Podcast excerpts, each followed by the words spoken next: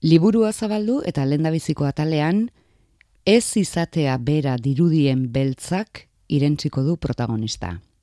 Lurretik milaka argi urtetara dagoen ostadar planetan bizi da ilargi, eta ka irurogeita amazazpi espetxetik hasiko da bere historioa kontatzen. Inon ez egotea deitzen zaion ez izatearen espazio honetan. Beltzaren beltzenean espetxeratua.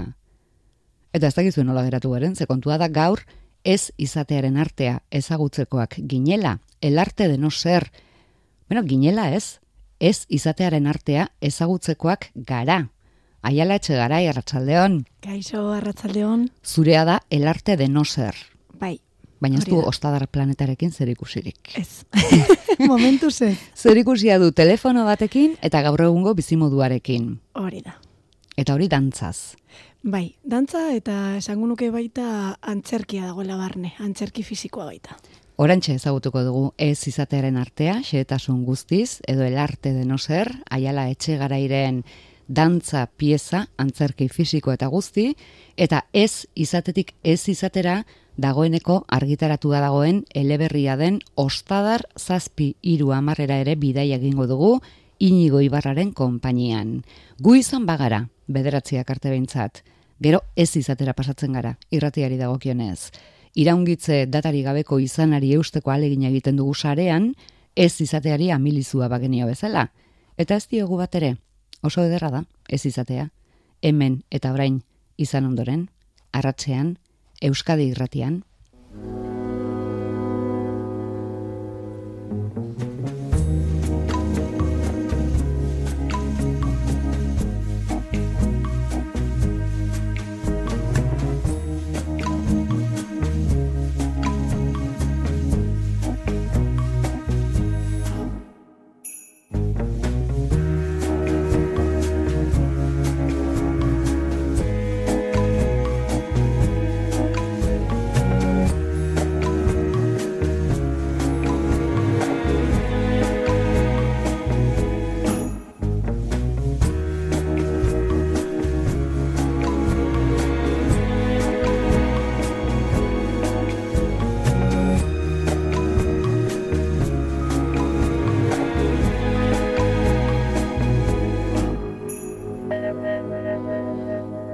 Ez izatearen arteak, el arte de no ser piezak bi protagonista ditu. Dantzaria eta telefonoa.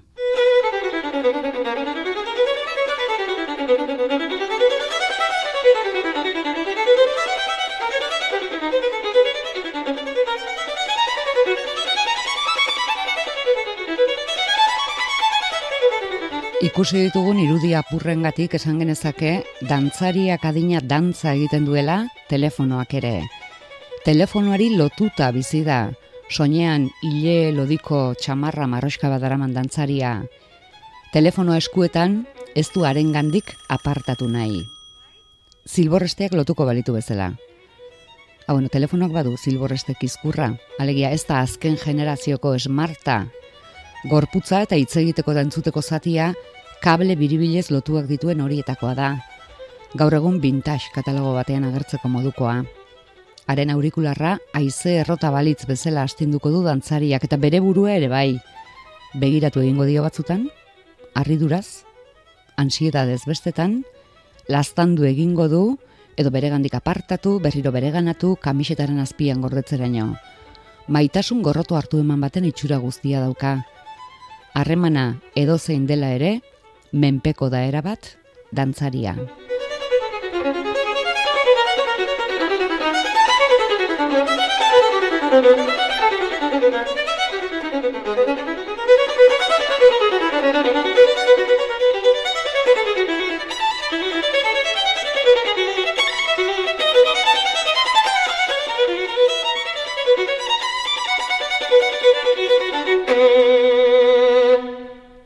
Aiala etxe gara gui. Ui, ui, ze susto. Erantzun. Hori da. Aurkezpen modura, sarean jarritako minutua besterik ez dugu ikusi. Aiala, baina minutu batean antzematen da, dantzariak alegiazuk ezin duzula telefonori gabe bizi. Hori da. Bai. Bai, bai, berez, banengoen entzuten e, eman duzun azalpen guztia, super polita eta poetikoa, eta horretan datza, ez? E, azkenean apur bat, em, honen ideia dator erakustea gaur egungo egoera. Zelan, e, ba bueno, menpekotasun bat daukagun telefonarekiko, eta naiz eta burrukatu hor dago, ez? Hor dago koska. E, telefona entzun eta behiratzen dugu telefonoa mugitu eta hartzen dugu. Eta, eta bueno, naiz eta batzutan buruari ezan e, alde batera ustea, bazkenean beti bueltatzen gara telefonora, ez? Bai, eta deitzen badigute, mm, moskeatzen gara, eta ez badigute deitzen gehiago, bai. eta beti gaude zai, edo bai. ari begira. Hala ere, telefono zaharra aukeratu duzu, apropos? Bai, Bai, apropos. Bueno, berez e, pieza hau menpekotasunen inguruan doa. Hau da, nik erabaki dute telefonoa hartzea, baina mm, telefono honen bitartez menpekotasun guztia jorratu nahi nituen. Hori alde batetik. Eta beste alde batetik, e, telefono, antzineko telefono izatea da, zen azkenean hau betidaniko gauza da, ez? E, gaur egun ikusten dugu telefonoekin, baina azkenean e, menpekotasuna betidanik ezagutzen dugu. Orduan, bueno, ba, bazen apur bat ikustea zelan ez da gaur eguneko gauza bakarra, baizik eta betidanik gure atzean dagoen zeo ez? Azkenean danok e, badaukagu gure e, utxunea, gure barnean, eta ba, bakoitzak e, egiten du aldauena, utxune horre, horreri aurre egiteko, ez? Orduan, bueno, ba, apur bat, e, mm, nola esan, e, pieza bat da, baina e, atemporala dana, ez? ez daukala denbora zehatz bat. Mm. Naiz eta telefonoa erabili gaur egunekoa izatea, ez edo. Mm Orduan, apropos dago mm, kontraste hori, esango bai, dugu. Guztiz, eh? Telefonoa azkenean simbolo bat besterik ez da. Hori da. Menpekotasunarena. Hori da. Bueno, input konpainiak sinatu dator, el arte de no ser, eta aiala etxegarik baina hobeto ez du inork ezagutzen. Ze, bai. Zeuk abiatu zenuen. Bai. No, noiz abiatu zenuen? Ba, bueno, konpainiarekin hasi nintzen 2008an Madrilen, bertan nengoela kontserbatorian ikasten. Hasieran eh, lagunen arteko joku bat izan zen, eta bueno, baia 2008an gauz, eta hau da, nire pues, laugarren edo bosgarren lan aurkesten dudana, bigarren Euskal Herrian, eta, eta bueno, ba, hemen jarraitzen dugu, posposik eta aurrera jarraitzeko nahian. Bueno, zuk izatearen artea praktikatzen duzu. Bai. Bienez, kompainiarekin. Bai, bai, bai. Lan hau zehazki, noiz? Noiz Ideia noiz. Bai. Ba, bitxu, e, hasi egin ginen, e, 2000 hogeta bateko azaroan, e, arrobian, estenabideko showcase antolatzen dute azaroan, eta, bueno, ba, aukera auki genuen parte hartzeko, eta hortik aurrera, ba, nik ikusi nun, e, mm, jarraitu algenuena lan honekin, e, ba, osnarketa egiten eta eta lanean ba, pieza bat bihurtzeko. Eta jarraitu nuen, e, diru laguntzak eskatzen eta topatzen nola, nola eman e, bidea ez, lanari. Eta bueno, ba, hortikona e, lortu dut lortu dut, eta bueno, eta taldean lortu dugu baita, ez? En azkenean talde bat dago atzeti baita. Ba, ez zeurea da ideia, zeuk zuzendu duzu, baina ezin esan bakarrik egindako lana denik, izan duzu zuzendari laguntzaile bat? Hori da, eta, bueno, zuzendari laguntzaile bat, eta aktoreko laguntzaile bat baita, mugimendukoa... Ahi, zer da akompainamentu aktorea? Ba, bueno, berez e, pieza honetan ez daukat gidoi bat, e, baina bai abotsa ateratzen dela eta hitzen bat baita.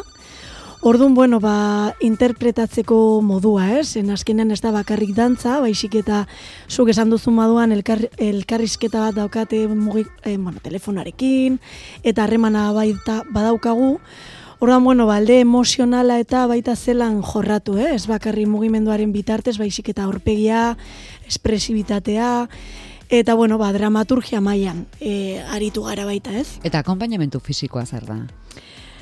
Bueno, ba, e, naizetan idantzaria izan, e, kasu honetan ez daukat aukerarik kanpotik ikusteko, bakarrik ikusten dut ikusten ditut bideoak, baina normalean beti Baiz, noa... oso- zaila da.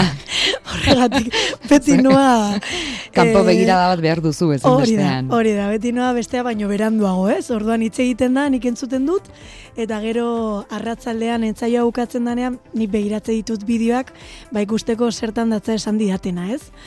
Orduan, e, bueno, ba, garrantzitsua da kanpoko norbait egotea e, lana aurreratzeko, bestela oso geldoa da.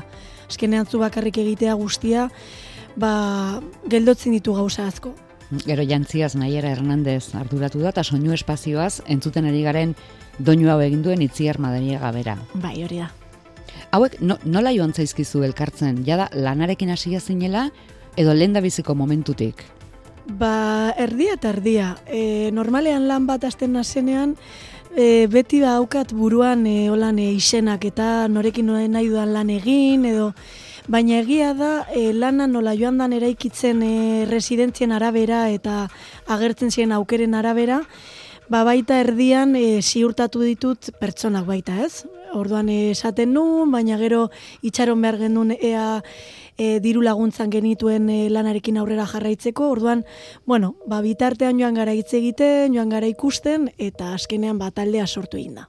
Zemat energia horretan, ez? Dantzaz aparteko kontu horietan. Bai, bai, energia asko, bai, energia asko. energia asko, baina gero ikusita zelan doan lana eta zelan e, taldea funtzionatzen ari dan mm, merezita, guztiz. Emaitzarekin gustora zaudetelako. Bai. Gauza bat, izenburua, Bai, el arte de no ser, zer da, Bai. em- menpekotasunean biziz gero ezin litekelako izan, ez izatea delako, Bai, hortik datza, bai. Hortik, bai, e, ideia esan apur bat, bueno, e, lan honen aurretik beste lan bat egin nun, imperfectas izenekoa, eta justo kontrakoa erakusten zuen, ez? Zelan e, nola estaltzen dugun gure izateko era. Eta, eta oingoan nahi nuen kontrakoa egin zelan iskutatzen gara, ez? Eta, mm, eta orduan ateatzea maskara hori edo, edo, edo zelan e, zenolako pertsonaiak asmatzen ditugun, ba, gure izateko era guztiz ez erakusteko, ez? Eta azkenean, ba, menpekotasunak e, adierazten zuen hori gehien bat. Et, eta artea, izenburua, zer da, zuk erantzten diozuna? Bai, ba, bai. ba, hola ikusita, e, ba, bai, bitxu. Erosten dizut. Kontazen ezak hitzez, nola, nola joan den eraikiz zure lana? E, wow, Z- eske, bai, azkenean zaila da. Bai. Mugimendu egin alko nuke. E, itzegaz, ba, zelan joan dan eraikitzen. Adibidez, adibidez, bai. ez dakit, sentimentu bat irudikatu eta ura, mugimendu bihurtuz eta haiek apuntatuz, e- edo ez derrigorrez Mm. mugimendu bat eginez eta gero sentimentua erantziz. Esango nuke alrebez, e, lehengo aukera. E, sentimendua lehengo kokatu eta identifikatu, horrekin hasi sorkuntza egiten, eta oin e, gaudela prozesuaren erdian, bueno, ja erdia bukatuta, e, alrebez, e, sentimendua ja topatuta eta mugimendua aterata, oin e, mugimenduan murgildu gara asko, eta sentimendua ja konfiantza daukagu bertan dagoela, e, bai dramaturgian eta bai e, kontatzen danarekin, eta sartu egin gara mugimenduarekin. Zuk zeri ematen diozu lehentasuna? Ze oso dantza, oso mugimendu bortzitzez mugitzen zara. Ez? Dantza egiteko modu jakin bada. Ma- ikusi Bai. dugun minutu horretan nekatuta bukatu dugu guk. Ez zuk. guk. Hori entrenatzen da, eh? Esan beharra daukat. E, bai, a ber, em, egia da, ikusi duzuen tiserra dela egin genuen lehena. Hori da e, amabos minututako pieza bat. Gaur egun berrogeta bos minututakoa da. Egia da oso oso fisikoa dela, ni berez nire proposamen guztiak oso fisikoak dira. Eta egia da entrenamendu handia dagoela etzetik. Baina... mm, Dantzari bakarra izan da Bai, gainera. bai, bai, bai. Ez? Baina, bueno, ez pentsa, azkenean baita mm, pieza eginda, berrogeta bos minutakoa lortzen duzuna da melodia baten atzekoa sortzea mugimenduarekin, ez? Orduan bere gora berak ditu, eta... Bai, ez da intentsitate gogorreko hasieratik Ez, amaierara. Ez, ez, ez, ez, ez, ez, zeren, ez, bueno, ez eta bai, osea dinot, eh, azkenean baita nire ustez meditazio bat da, ez? Bidai bat egiten duzunean, ba, basoaz kokatzen noiz igo, noiz, noiz geitzi, noiz egon, eta, eta bueno, ba, txiri-txiri basoaz baita gorputza entrenatzen. Ordun oso fisikoa da, oso potentea da, baina... Teknikoki zaila da egiten duzuna? Bai, Bai. bai, bai, bada, bada. Dantzari batentzat, esan dut gainontzeko entzat argi dago baietz. Mm, Bueno, e, dantzari batentzat nire ustez saiena da alde inter interpretatiboa. Zeren bai badauka hori, eh? ez da bakarrik teknika fisikoa, baizik eta baita baselan bidaiatu alde emozionalki, osea alde emozionaletik. Ordun, bueno, ba igual dantzari batek, dantzari guztiak eh, ez daukate hori entrenatua. Ez dinot ezin dutela egin, baizik eta bai uste dala entrenatu, entrenatu behar dala. Eta, eta bueno, eta joan eraikitzen. Goitik hasten da edo behetik hasten da? Zelan goitik edo betik. Goitik alegia intensidade maila altutik eta Bai. mm, bai, eta gero lasaituz doa, gero Ez. berez igotzeko edo Ez, e, denbora guztian hasten da puntu batetik eta igotzen da goraino eta jaisten da. Igotzen da goraino eta jaisten da. Igotzen da goraino eta jaisten da. Baina, bueno, nire ustez hori da menbekotasuna baita ez. Osea, azkenean e, horretan datza hasten da, hasten da, eta batean mm, se te va de las manos, no? Esaten da moduan, eta berriro lasaitzen zara, tipo, bueno, ja, kontrolatzen du, kontrolatzen du, eta bum, berriro egotzen da pilo bat, eta hor, hor datza, osea, hor- horretan datza baita norberarekiko guda. Zelan egin aurre horreri, ez? Telefonoa zer moduz portatu da? Uf, Ze ko, koprotagonista erabatekoa duzu. Ba, bueno, hasierako entzaioetan kolpe handiak ematen zizkidan, gorputzean. Egia da, moratuekin bokatzen nuela entzaio guztietan, barrea baita egiten genituen, zeren saiatzen ginen gauzak egiten, baina, karo, telefona nire kontran zijoan. Eta, eta bueno, ba, kuriosa izen da, lan egitea ob objektu batekin, eta, eta bueno, oso, oso gogorra da, eta, eta pisatzen du pilo bat. Osea, fisiora joan naz ba- bastante baita. Zeren, bueno, azkenean eh, eskuan daramat denbora guztian, berrogota bost minutu dira telefonoa ez dodala soltatzen azkenengo momentura arte, eta azkenean Bueno, ba- egiten dudan batzuetan guztia... kamiseta barruan sartuta ere bai. Bai, bai, bai, bai, bai, bai. Esan beharra daukat, e, bestuarioa jantzia aldatu dugula, eh? baina, bueno, nahiko Ba, konta antzekoa da. iguzu, nolakoa den. Ba, orain arte... Segitzen duzu hilelodiko volumen dezenteko txapeta horrekin? Bai, baina Azpiko oraingoa- aldatu duzue. Azpiko aldatu dugu, oin da bi piezako jantzia, kolorea antzekoa da, baina bueno, ematen dio indar gehiago, ondino. bai, e, fizikoki eta, ba, bueno, e, ez dakit beste, egia da, ondino salantzetan gaudela, orduan utziko dut hor salantzetan, baina ideia da asalde ezberdinak sortzea, ez? Azkenean e, baita... Geruza desberdinak bazen ditu Hori da, hori da, hori da. Orduan, e, badaukagu zeo zer pentsatuta, baina ondino frogatu behar dugu. E, pare bat e, asalde ezberdinak sortzea arroparekin, kentzen joateko, pieza pasatzen doan jenean, e, baina bai, e, jantzia goiko abrigoa edo izango da, holan, loditxua, beste kolore batekoa, baina loditxua eta hileduna. Ah, Hori kolore da. aldatu egin diozue, ez da marroska. Oine gorria, Gorria da. gorria da, bai, gorria, gorria da. Harina da?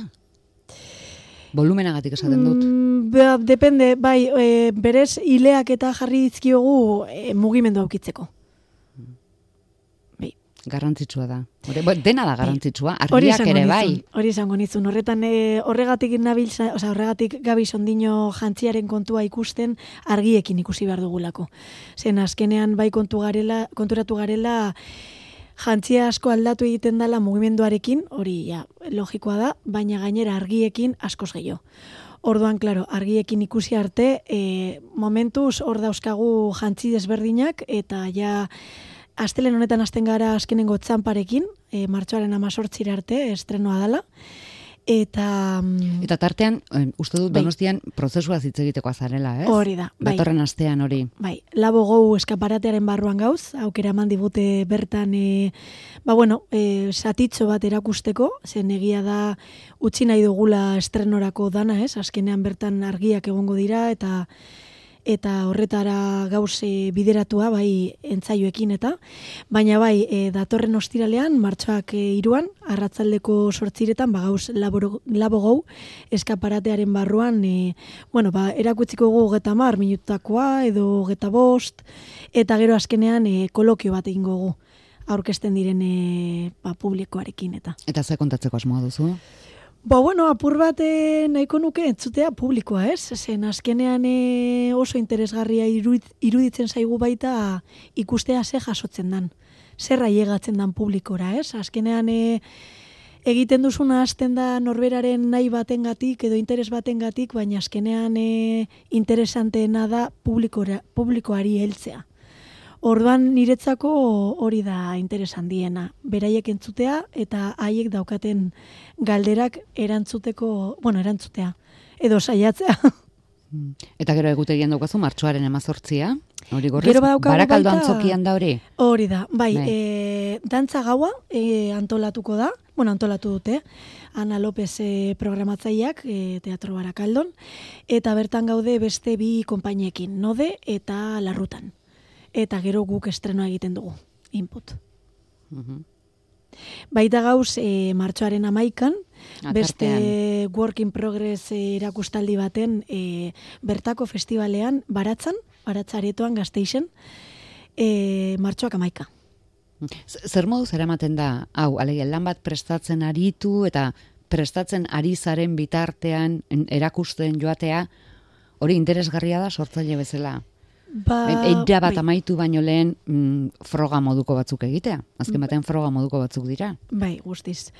Nire ustez koreografoaren arabera, ez? E, niretzako aukera proposa da baita, ba, bueno, programatzaileak joateko, zen askotan baita e, saia izaten da, ez? E, urbiltzea estreno guztietara, edo antxoki guztietara, ordun baita, ba, pur bat publiko ezberdinei hurbiltzeko modua da, programatzaiei baita, probintza ezberdinetakoei.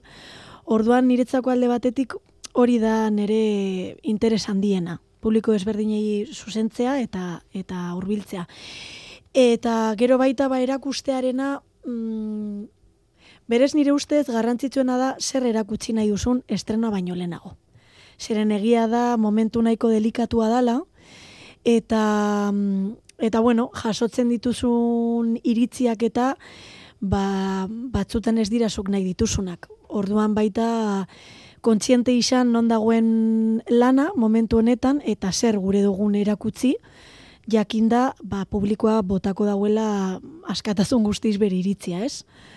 Ordu nire ustez, mm, bai, garrantzitsua zer erakutzi. Ez beste erakustearena, baizik eta zer erakutzi. Zer, Eta gero, entzuten duzunak zer eragin izan dezaken horren gainean. Eta zeri egin kasu baita, eh? zeren askotan baita, ba, bueno, e, iritziak oso garrantzitsuak dira, baina baita muga bat ipintzea, eta ikustea norartezu gure oso hartu zer. Hmm. Orain arte, ez izatearen arte ikusi dutenak, ze esan dizute? Bagia da FIPak oso ona jaso ditugula, e, oso interesgarriak, eta jendean nahiko emozionatu egin dala jende askotzo negarre egin du, edo badibidez e, musike barrin jaso genuen baita mm, Juana Bizkarrako beka, eta bukaeran e, hiru egunetako erakustaldia egin bar genuen, ez? Muestra abierta edo. Eta publiko nahiko txo urbildu egin zan, bai profesionala, bai profesionalak esirenak, eta familiarrak, lagunak, eta kaleko jendea, eta oso interesgarria izan zen, jendea asko, asko emozionatu intzan eta, eta iritzi oso potenteak. Eta mm, ideiak baita bota zituzten. Así que oso aberatzgarria izan zen. Mm, ikusten dugu, aiara, ez daukazula zu batera erazorik itzez ere kontatzeko. E, ez da beti gertatzen, esan bakutza duga bere adirazkidea. Asko egiten dut baita. Bueno, bueno alegia, ez, ez da ez gutxi etxita, ez, ez bai. e, e, importantzia mategatik, bai. kontua da dantzaz kontatzea dela zurea. Eta bai. ikusten dugu bi adirazpidetan ondo moldatzen zarela. Bai gorputzez eta bai hitzez. Bueno, bai, saiatzen az, saiatzen az, zeren e, hori baita denborarekin banabil ikusten garrantzitsua dela modu guztietan zeo zer komunikatzea. Zen azkenean publikoa oso desberdina da eta eta bueno, interesantea da baita jendeari asaltzea hitzez, gorputzez, edo marrazkiz, edo, bueno, ba, bakoitzak ulertzen duen moduan, ez? Orduan baita, ba, ba beraztazun hori eraikitzen joatea artista modun baita. Zer moduz bizi duzu dantzari bakar izatearena, jendaurrean? Ez da tokian Bai. Ba, hasieran uste nuen baietz, niretzako hau kristolako retoa da, e, urtetatik e, sorkuntzan nabilela eta eta egia da orain arte beti izkutatu nazela edo talde batean edo nik kanpotik eta talde bat zuzentzen. Baina banenkan hor behar bat e, aurrean ipintzarena ez, bai zuzendari modun eta bai interprete modun. Eta egia da gozatzen ari nazela pilo bat. Osea, oso divertigarria izaten ari dela. Eta, eta bueno, beste aldetik baita ni nazela nire zuzendaria. Orduan, nahiko barregarri izaten ari da ikustea, sexy gentea nazen, zenolako kontraesanak ditudan, ez? Eta, eta bueno, esperientzia oso polita izaten ari da. Egia da errepikatzen duela berriro, ekipo oso potentea dagoela atzetik nirekin. Baina eta... zure zuzendaritzapean. Hori, bai, hori bai, hori bai. Nire bipolaritatean, hobeto esan da. Aiala etxe garai asko estimatzen dizugu. Mm, bai. Momentuz ia eraiki dukazuen erderaz bakarrik e, izenburua bai. El arte bai. de no ser. Bai, eh? bai. Ba, el arte de no serren eginda daukazuena kontatzera etortzeagatik eskerrik asko eta izan dezazuela sorte handia.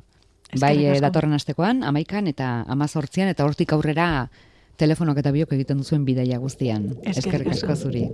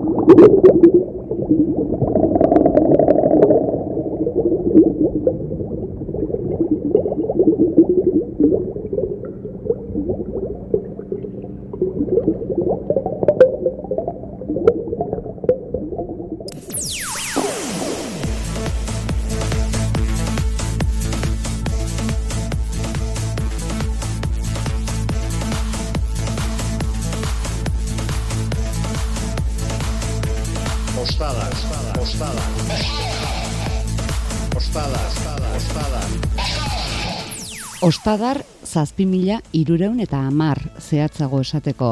Zazpi mila irureun eta amar delako iriaren kokapen zehatza. Ez izatearen izatea litzateken agertoki batean.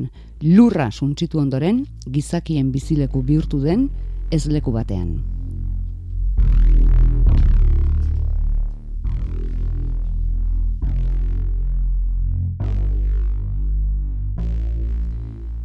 Eleberri bati buruz ari gara.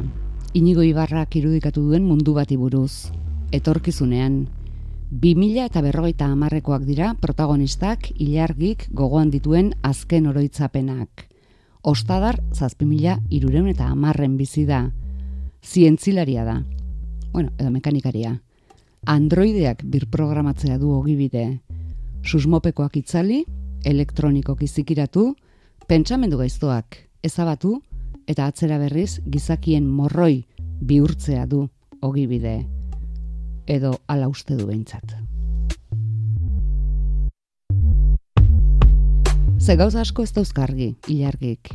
Adibidez, noiz eta nola iritsi zen ostadarrera. Gogoan du aldiz, H berrogeita amazazpi androidea ekarri ziotenekoa. Hasi bir programatzen eta H entzuntzion eta senak ala eskatuta bere horretan utzi zuen. Erabaki horrek ondorio batzuk izan ditu. Besteak beste, ostadarko ez leku horretan, ez izate horretan, geruza desberdinetan barrena nola ibili ikasiko du eta jakingo du androideak antolatzen ari direla iraultzarako. Eta bera ere haiekin ez izatearen izatea duen mundu horri buruzko hainbat egia deskubrituz. Ez dugu spoilerrik egingo esan ezkero, K irurogeita amazazpi gartzelan dagoela ilargi eleberriaren aseran, beltzak irentsia, edo ala uste du berak. Ostadar zazpimila irureun eta amar, denon artean argitaletxean argitaratu du Inigo Ibarrak.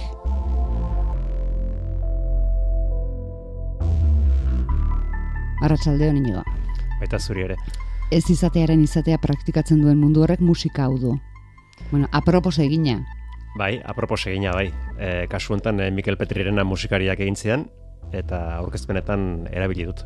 Eta zer egiten duzu musika jarri eta kontatu? Bai, ba, aste naiz pixka bat ola novelaren edo eleberriaren zenbait pasarte kontatzen, e, gutxi gora berazuk egin duzunaren moduko zerbait, spoilerrik egin nahi izan gabe, balako kontakizun labur bat, eta musikaren goxotasunean ba, kontatu. Hmm. Alako irudikatzen duzu, ostadar, edo Mikelek irudikatzen du alako? Mikelek zeren ostadarren zaratarik ez dago, isiltasuna da nagusian, ez da ez errezabitzen. Ez aipatuko dugu gero. Bueno, ostadar da ez hasierarik ez amaierarik ez duen lur bat. Agerian ez errez duena. Hori da, hori da. Ozeanoa bezalako zerbait izan daiteke, itxasoa bezalako zerbait. Kasu hontan metalaren kolorekoa eta lurra marratua dago.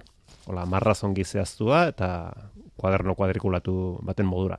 Zerua berriz koloretakoa eta anostadarren ez dago ezerrez. Geruzak antolatua eta eta eraikia dago. Bai, baina geruzak ez dira ikusten. Hor norberak e, bere esenak eskatuta, ba, geruza batzuk edo besteak irikitzen ditu, baina itxura batean ez dago ezerrez. Hmm. Baina puntu zehatz batzutatik, bai hori egin liteke geruza batetik besterakoa. Hori da, hori da, puntu, puntu zehatz batzuetan e, biometrikoki eragin ezkero, eskuarekin, ba, geruza batzuk irik egiten dira. Hmm. Zuk ikusi egiten duzu, ez? bai, bai, bueno, nik eh, irudikatzen dut, ez? E, e, nola behartzen duen eskua e, toki konkretu batean, ez dagoen toki batean, eta nola irikitzen duen, ba, gero, ba, ertzetatik heldu, alako argi gorri bat edo goritasun bat sortzen da, eta tira egiten du, eta tak, e, barrenera sartzen da prausta. Beste mundu batera. Beste mundu batera. Zerua ordea aipatu du, zerua koloretsua da. Bai, bai, zerua horregatik ostadarri zen burua ez, e, zumetaren kuadro bat izan ziteken, edo Mikel Laboaren alako kolore asko ditun kuadro bat, alakoa irudikatzen nuenik zerua, Ora, eskuarekin hartu eta asia nabaska, raka, raka, raka, raka, pues, alako, alako zerua. Kontraste handia. Kontraste handia, bai. Planetarekin. Bai, bai. Eta pista asko ematen ditu. Pista asko ematen ditu, bai, bai. Gero nik koloren jolasa erabili nahi nuen, elaberrian zedarrez, eta, eta hartarako ba, zerua proposa da kolorekin jolasteko. Ez du aipatu lurtar ostadartuen ezaugarri nagusietako bat. Eta da, ez dutela hitz egiten. Ez. Hitz egiteko gaitasuna galdu egin dutela. Bai, galdu egin dute guziek, e, ilargik izan ezek. Ilargik ez du hitz egiteko gaitasuna galdu, eta bera harrituta dago, ba, ba, berak zergatik dakien hitz egiten, eta gainerakoek nola den posible, ba, baztu izana hitz egitea. Horrek ez du esan nahi, komunikaziorako gaitasunik ez daukatenik. Ez, ez, ez, e, komunikatu egiten dira, elkarrizketak eta badira, eta hartarako ba, interakzio moduko badago, ba, WhatsApp e, mezuak bidaltzeko zerbait izan zitekeen ez, ba, elkarri pensamenduak partekatzeko, baino, baino norberak erabakitzen du zer partekatu eta zer ez partekatu. Eta zer mm. irakurri daiteken eta zer ezin daiteken irakurri. Mm, ilargi protagonistak esan dugu, berak ez du almen hori galdu, eta topatuko du bueno, iritsiko zaio bere tailerrera H berroita amazazpi androidea oso bere antzekoa androidea izatea. Eta arekin, arekin bai hitz egiten du. Bai, bai, arekin hitz egiten du. Bai, e, bir programatzera ekartzen dute, ez, matxuratutako androide bada. Normalean matxuratutako androideak dira e, matxinatu egin direlako. Ez, e, gizakien kontra oldartu diren androideak. Eta kasu hontan, ba, berak ba, biurkin batekin edo destornilladore batekin e, ba, kode berri bat, e, kode, zifratu bat e, garondoan e, txertatu bertzion, eta alako batean oartuko da, ba, Android horrek H, alako 8 bat sortzen duela ez, eta horretaka. Bera, harritu egiten da 8 horrekin, eta eta horren bere hortan uzten du. Eta gerora konturatuko da, ba, Android horrek hitz egiten duela ere bai. Nola nahi ere, badituzte beste komunikatzeko kode batzuk, esate baterako zeruko koloreak. Erabiliko dituzte, mm, une jakin batzuetan beharrezko dituztenean elkarri zerbait jakinarazteko. Hori da, hori da. Gero e, eleberrian aurrera egin ala, arriskuak eta gertatuko dira, izan ere protagonista delinkuente bat bilakatu dela, bilakatuko delako e, androidea ez bir programatzea harren, horrek ondorio asko ekarriko dizkio, eta e, iesaldi hortan edo, ba, koloreak erabiliko dituzte, zeluko koloreak, ba, elkarri gauzak adirazteko, ba, pensamendurik partekatu gabe. Kuriosa da, ilargik bizitzen hartzen duen erabakirik mm, garrantzitsuena, esango dugu, novelaren aitzakia bihurtzen dena, senak aginduta bai, hartzen du. bai, bai, bai, irrazionalki. Irrazionalki, ez du, ez da persona bat e, e, zera e, arrunta da, e, normala, gozak e, oso zorrotza berez ere ginetan taola, baina momentu hortan irrazionalki jokatzen du, eta bere senak ala eskatuta, ba, tak, ba, bide hori hartzen du. Hau guztia eta spoilerrek egin gabe da ilargik uste duena, ze bera da kontalaria. Bai, Be, be- bere ahotsetik kontatuta dago novela. Hori da, hori da. Bera kontalaria da eta eta bueno, e, novelak aurrera egin ahala, ba, bide berriak e, erakutsiko dizkio eta usteak ere ba, erdi ustel direla. Ikusiko du. Eh, Gero, mm, beste gauza bada, realitatea zein den, ez? Baina momentuz realitatea da, abiadura bizian bizi direla. Bai, bai, bai. Bai, e, tekno, e, azkenean da teknologiaren garapen deskontrolatua bizi duguna, ez? Eta, eta bueno, nik e, baliatu nahi nuen e, e, zientzia fiziozko eleberri bat, ba, gaur egun bizi dugun abiadura hau kontatzeko, eta eta hoize, eta ilargik hori bizi du. Abiadura ikaragarrian bizi dira. Errealitatea da momentuz, bulegoen dorrean dauden disko gogorretan, ostadartar guztien bizitzari dagokion informazio zehatza daukatela. Bai, bai, handena gordetzen da. Errealitatea da momentuz gizakiek lurra txikitu egin zutela, eta errealitatea da momentuz androide talde batek ostadar bereganatzeko asmoak dituela. Kontua da horrela, mm, zerrendan jarrita, lur planetaren antza handia marra duela, Bai, ostadarrek. bai, antza handia. Handiegia, ez da? Deusonerako. Hala ematen du, bai, bai, bai, bai. apropos. Apropos, apropos nuen, ez? Bai, e, azkenean, bueno, e, zera, bizi ditugun e, gaitz batzuen inguruan e, aritu nahi nuen, eta eta hartarako ba, ba ostadar bezalako tokia sortu, eta ostadar azkenean gure ispilua da. Nola gintzen nuen nigo? Em, honetaz hitz egin nahi dut, hau salagarri iruditzen zait, honetaz jabetu beharko genuke, hau komeni da esatea, hau ea norbaitek irakurtzen duen, eta horri jantzi bat egin zenion, edo ostadar sortu zen zure irudimenean. Denetatik izan du zen.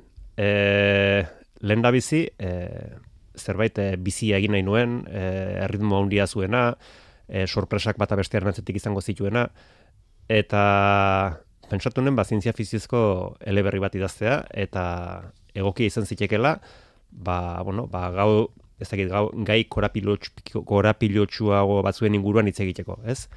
Baino behin sortu nuenean ez nekien zertaz aritu behar nintzen. Orduan hori pixkanaka pixkanaka etorri zen. Mm, Urratxez, urrats. Urratxez urrats, bai, bai. Zergatik egin zenuen zientzia fikzioaren autua? Ba, Em, irudikatzen zaitugu, mm, ez da bat pelikula, ez da bat novela, buruan bueltaka dituzula, badirelako mundu batzuk, bueno, literaturaren bidez eta zinemaren bidez, mm, ezagutu ditugunak. bai, eta ni ez nahi zientzia fizioi eleberrien zalea. E, egi esan, e, elkarrezketaren batean edo beste galetu diat, eta, bueno, eta ze liburu irakurri dituzu eta hola, eta, eta ba, begira, ba, ba, zi xin liuren azkenekoa irakurri dut, eta eta askoz gehiago ez. Egia da, pelikula asko irentsi ditu dela, e, zientzia fizizkoak, eta eta hortatik izanela segura aski. Mm, Ba, hor, geratzen dela beti, hor- geruzaren bat. Bai, bai, bai, hor geratzen da zerbait. Bai. Gaina kasu hontan nik hasiera hasiera potente bat egin nahi nuen, ez? Eta gogoan neukan bereziki e, Odisea 2000 eta bat e, pelikula hura, ez? Hasten dena pum, pum, pum. Bueno, ez dut oso ongi kantatu, baina olako zerbait hasten da. Eta eta nik alako hasiera bat eman nahi nion, e, pixkat, e, ez dakit lortu dudan, no ez? Baina baina eleberriari. Mm, Ilargi noiz sortu zen? Ilargi noiz sortu zen, oso bukaeran, eh, hasieran beste izen batzuelako, jasune ditzen zen, baina baina gomendatu ziaten, ba, zela egokia zientzia fizizko izen bat, liburu baterako, Jasone? bai, alako izenik izatea, bezala, ez dakit, ba, Bueno, ez da inurrutiko mundua ere, bai, ez, 2000 bai, eta berroita, ze, amabostean gaude. bai, bai, alaxe da, alaxe da, baino, baino urte horietan, da, jasone, ba, ba, etzen egokia, Iruditu zitzaien izen lurtarregia zela. urtarregia kaso, ez dakit, eta orduan, ba, sinitzen pentsatzen, eta venga, ba, ba, ba ilargi jarriko dugu, eta ilargiren lagunari, ba, kosmo jarri beharko dugu, alako, alako, alako moduan etorri ziren. Bai, androideak erresagoa da, ba, ba denak e, zenbakiak eta letra bakarra dutelako ez. Ba, Hala ere, kuriosidade bat, zenbakiak aliritzian aukeratu dituzu, zenbaki guztiek zazpiren bat badute? Bai, hor e, kasualidade izan da, bai, bai, bai, e, izenburua ez, eh? izenburuak e, esan nahi berezia du, ez dakit hor e, garai batean bersolari egin zuten bezala pixka bat e, erdi izkutatu dautzi dut, ez dakit gero antzeman diozuen esan nahi duen, baino, baino bai, esan nahi konkretua du eta nola izenburuan zazpia saltzen da, ba gainerako guztiei ba zazpia sartu dietere bai, baina baina ez ez du Ez, ez da zazpiarekin daukazulako alako, ezagik ba, batzuk badituzte zenbaki magikoak eta Ez ez kasu hontan ez. Kasu hontan ba bueno, banik zazpiru bat zero horre jarri dut azkenean e, izenburuare inork ez daki ba zazpi mila irureun eta mar den, zazpiru bat zero den, irure eta mairu amar den, ozazpiru amar, edo, bueno, e, irakurketa esberreina daude ez. Kontua da gero, e, zera, e, deklinatzeko garaian, ba, ba euskeraz, ba, ba nola deklinatu barruzun ez, ba horrek markatzen duela. Baina gero bukaeran, ba alako buelta txiki bat eman diogu, eta... Mhm. Bai. Beste kuriosidade bat, memoria arazo, bueno, memoria arazoak, ilargik ez daki ez noiz, eta ez nola iritsi zen ostadarrera. Hau zer da, zure argumenturako ondo zetorrelako, edo bada zerrenda luze horretan gertatzen ari zaigun zerbaiten seinale ere? Bai, bai, hor kasu honetan, bai, e, kostintekin indako zerbait da. E, bizi dugulako, ba, ez jakintasunean, ez jakintasunean bizi gara, e, gizarte ez jakin bat, ez? Askotan ez dakigu zer den egia, zer den gezurra, iristen zaizkigu Ukrainako balbisteak, eta eta hainbat e, filtrotatik pasatu dira, eta guk ez dakigu iritsi zaigun informazio hori egia ala gezurra den edo zenbat duen egitik o zenbat gezurretik. Eta orduan, ba, alako gizarte batean bizi gara, eta eraberean e, memoria gutxikoa ez, ba, ba, hemen herri hontan gauza asko gertatu dira, baina ez ditugu gogoratzen, edo ez ditugu gogoratu nahi, eta eta pixkat, ba, memoriarik eza hortaz, ba, ari nahi nuen, eta, bueno, besterik gabe, ba, ba, modu esageratu batean, ba... Badu intenzionalidadea, bai, bai. aztua izateak. Bueno, memoriaren zantzu batzuk baditu, Bai. Ilargik akordatzen da txikitako zenbait gauzez eta Bai, bai. Ebaki bat agor, bere memoriaren kartografian bapatean alako bat, alako ebaki bat, ez, e, e, amildegi bat, eta amildegi hortaraino ba, baditu zantzu batzuk, eta handik aurrera ez du ez gogoratzen. Eta horrek e, harritzen du ba, erabat. Mhm. Eta orduan berak e, elaberri guzian ba, e, jakin mina, jakin minak erraiak erretzen dizkio eta eta jakin nahi du, e, jakin nahi du ze, ze arraio gertatzen den, zergatik dagoen bera hor eta ze hori guztia. Jakin nahi duen bezala, ea Bilbo Bilbo ote den? Baita ere, baita ere. Bueno, berak badaki Bilbo Bilbo dela. Bai, berak e, ikusi eta badaki Bilbo Bilbo dela. Baino, ez da, ala ere ez dago seguro Bilbo ote den. Bere, bere zera e, bilbok duen usaia, bilbok duen e, nervioi er, ibaiaren e, itxurak, ba, bueno, ba, erakusten dio hori bilbo izan daitekela, baina bera ez dago seguro bilbo den. E, ez dauka ziurtasuna ematen dion e, arrasto zehatzik. Bat bai, gabarra. Bai. Horri, irudikatzen zaitugu ja, kasi txantxak egiten. Bai, bai, gaina gabarraren kontu horrekin, eh, asirintzen futbol partidu bat sartuko tenuen hor tartean, baina ez, ez, egizko izango da. Ara, arañoz gara joango. Ez, ez, ez, ez, gaina katxoneo gehiak izango zen. Hmm, gozatu duzu idazten. Bai, bai, idaz, idazten gozatu dut, eh, gehien sufritu dut, eh, eh, orrazten, hor, e, idatzi beti idazterakoan gozatu egiten nahiko azkarra idazten dut gainera, baina gero ondorengo prozesua horraztearena eta txukuntzearen, txukuntzen ibiltzearena eta, eta gero begi batzuk, batzuk edo bestek ikusterakoan eta batzun eta besten gomenion notik etortzen diren zuzenketak, baina oian ekosogoa egiten zait. zer egiten zaizu ekosoa, kendu beharra edo edo zakite galdutako ariren bat deskartatu beharra? E, moldatu beharra, ez? Ba, igual esaldin bat atzeko zaurrera e, jartzeak sortzen didan e, karga, e, ondorengoa moldatu beharra baderri horrez ba oan ez datorrelako egoki ba konpondutako horrekin.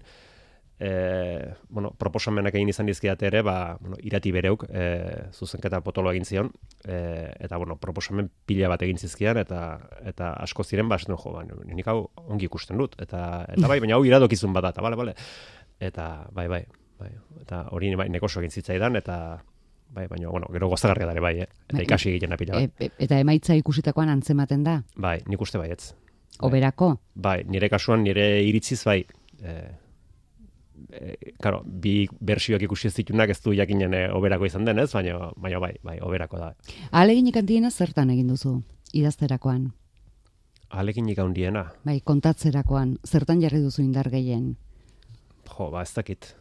Ez dakit zer esan. E, kasu hontan igual, e, saiatu naiz, e, nire aurreko liburuarekin konparatuta, e, arintzen, ez, e, idazteko modua. Aurreko liburua, e, kargatu xamarra nuen, ez? E, gogoratzen naiz, gainera zuek era ipatutare bai, e, e, esaten nituela, ba, gauz bat kontatzeko, ba, hitz asko erabiltzen nituen, ez? Basate baterako, ba, lurra erbiltzen, txikitzen, porrokatzen, txeitzen ari dira, ez? Eta, eta, eta bueno, ba, hori or, egiteak zentzurik ote zuen, eta horrek liburua, ba, ba, liburuari igual mesede gehiagirik etziola egiten, eta horrun saiatu naiz hori arintzen, bueno, olako, olako zerak arintzen, eta era berean saiatu naiz mantentzen, ba, ba lako maila bat edo. Eta horren, ba, hortan... E... Ez, ez diezuko egin metaforei adibidez, edo konparazioei? Ez, ez, ez, olako ez, olako ez. Itz, itz, itz egin dituko ondigoa edo. Mm, sinonimoi alegia. Hoixa, sinonimo. Zerrendatik, eh? ba, bakarrarekin nahikoa. Bai, bai, bai, bai, bai. Batez ere sinonimoei eta bai, pixka deskargatzen ere, ba, bueno, ba, ez esaldi laburragoak ere egiten saiatu naiz, ez oso erretorikoak, e, bueno, pixkat horretan. Hasieratik aipatu dugu irakurleari lendabiziko ataletik jakinarazten diozu gauzak ez direla ondo aterako. Bai, ez, ka, ka irurogeita amazazpi mm, deitzen dioten gartzela batean dago, protagonista. Bai, bai, Guantanamo izan zitekeen kartzela moduko batean dago ez, eta bai, ka, horrek, eta gero ondoren kontatzen hasten da, argi dago hor bukatu behar duela. Edo, bueno, ez du zertan hor bukatu beharrik. Mm. Ala uste du. Ala uste du, bai. Hori esango dugu, horretan utziko dugu. zure, ez dakit, amez gaiztoetan agertutako ostadarren antzik badu, ostadar zazpiru bat zerok? Ez, nire amez gaiztoetan hain bat gauza zaldu dira, baina ostadar bezalakorik ez. Ez, ez. ez mundu zakarra da, ezta? Mm, otza. Otza, bai. Gel, gelak azken finean, olakoak dira ez, e, desatxeginak, grisak, e, tristeak, baino gero nere baitan galdetzen nuen ez, baino utxa, utxa den mundu bat, e, otza alda, kolorez beterik bali badago zerua. Eta kotxean heldu nintzela hortan ari nintzen pentsatzen. Aber, toki tristea ote zen ostadar, utxik zegolako, horren ez izateak, e, e, ote dakarren edo ez, edo, da, bueno, pixkatu e, ez dakit. Bueno, bada itxaropenerako tarterik ere, ze ardo berdea dago, esate baterako, eta ilargi geratzen da bere lagunarekin ardo berde bat hartzeko. Bai, bai, bai, hango... Ez da erabat ez leku, em, erabat utxa. Ez, ez, ez, gero, gero badira eh, gela desberdinak ez, lehen aipatu dugun bezala, geruza ezberdinak, eta geruza horietan, ba, etxeak, eta bernak, e, e, zera, korporazioak, banketxeak, deretarik dago ez, eta eta horietako bat, bat taberna batean, ba, ardo berdeaten dute, usta, usta berrikoa. Mhm. Ona egongo da. Bueno, hau gustatzen zaie. Norentza da? Ze irakurle motaren alegia, ze gainontzean badakigu unairentzat eta kikerentzat dela, haientzat du eskaintza?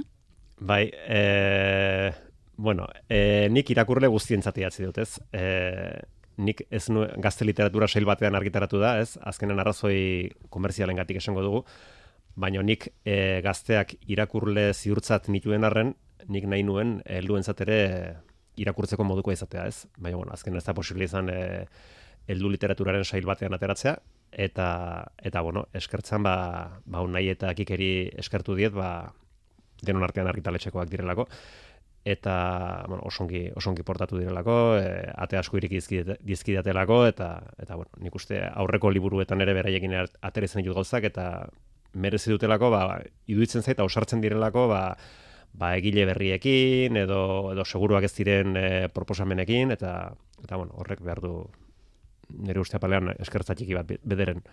Hasiera, hasieran. E, azalari buruzko komentarioren bat, ze bihotz bat da? Bai, bai. Irati Merino Petralandak egin du, e, Bilbotar ilustratzaileak, eta azala nik ikusi nuen esan, jo, hau zoragarria. Eta, bueno, erronka txiki bai jarri zioten iratieri ez, e, esan zioten, bueno, e, egin berruzu, e, egingo zenuke azal bat e, personarik ateratzen ez dena. Ez, ba, horazkenean, ba, ba, badelako jolas bat ere ba, generoarekin, eta eta hoixe, eta iratik hori hori atera zuen. Funtzionatuko du? Biotza kalegian, biotzonek. Ez dakit jende bihotza gustatzen nahi zaio. Espero dut mamia ere gustatzea. bueno, ez da bia puntu txarra, ez? Ez, ez, ez, ez. Barrukoaz norbaitek zerbait esan dizu? E, bai, baina, bueno, neko gertukoak dira, ez? Orduan, bueno, eskuadreian bautola irakurle zorrotz samar bat, Mikel, mendik agurtuko dut. Eta horrek orain arteko nire gainontzeko liburuak, ba, bueno, ba, neko ezkorrazen zituen, eta hau gustora hartu duela esan dit. Orduan, ba, bueno, pensatzen dut, ba, jende nik uste gustatzen eritzaiola. Gero sare sozialetan nola kritika politik hartu ditut, eta ni pozik nago. Ba, behon daizula, inigu barra eskerrik asko, ostadar, horren txautzik gaituzu, zazpi iru bat zero. Ez alegi esan duzunean iruro eta emairu amar, zazpi mila irureun eta amar, ostadar zazpi iru bat zero, aurkeztera etortzeagatik. Eskerrik asko. Eskerrik asko zuei, gonbidatzeagatik. Ostadar zazpi iru amar ezagutzeko tentazioa izan baduzu, 6 zortzi zortzi, 6 6 6 0 0 0 WhatsApp zenbakira idatzi, zergatik.